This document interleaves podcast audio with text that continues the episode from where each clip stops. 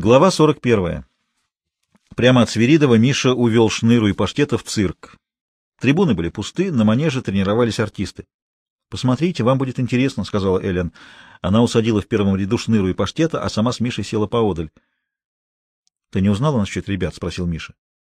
«Я говорила, но поздно. В цирке начинают с трех-четырех лет. Ну, не все вырастают в цирковой семье. Наша работа сложнее, чем ты себе это представляешь». «Почему?» Я представляю. Тебе хочется пристроить их к делу, так ведь? Продолжала Элен. Но в цирке нужны известные способности, даже одаренность или тренировка с раннего детства. Все понял, сказал Миша, и больше не настаиваю. Они сидели на пустых трибунах, смотрели на тренирующихся артистов. Скоро мы уезжаем на гастроли, сказала Елен. Куда? В Мурманск. Лучше бы на юг. Нет, там сейчас хорошо, весна. Я люблю весну. Иногда мне хочется уехать туда, где весна начинается еще в феврале, куда-нибудь в Туркестан или Закавказье, а потом вместе с весной двигаться на север, переезжать из города в город.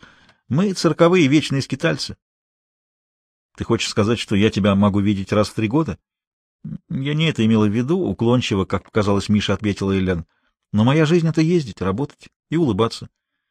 Действительно, а почему ты все время улыбаешься? В театре актеры тоже раскланиваются, но не улыбаются.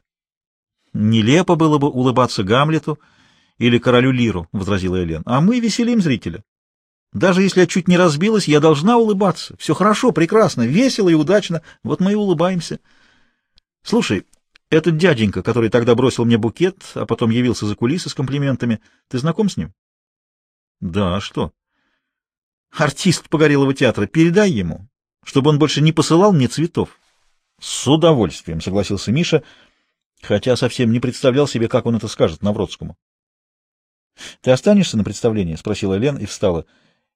Сегодня будут Бимбом, Виталий Лазаренко. Останешься? Бимбом — дуэт музыкальных клоунов, эксцентриков 1891-1946 годы. Виталий Лазаренко — известный артист цирка 1920-1930-х годов, клоун-сатирик. Хорошо, посиди, я схожу за контрамарками.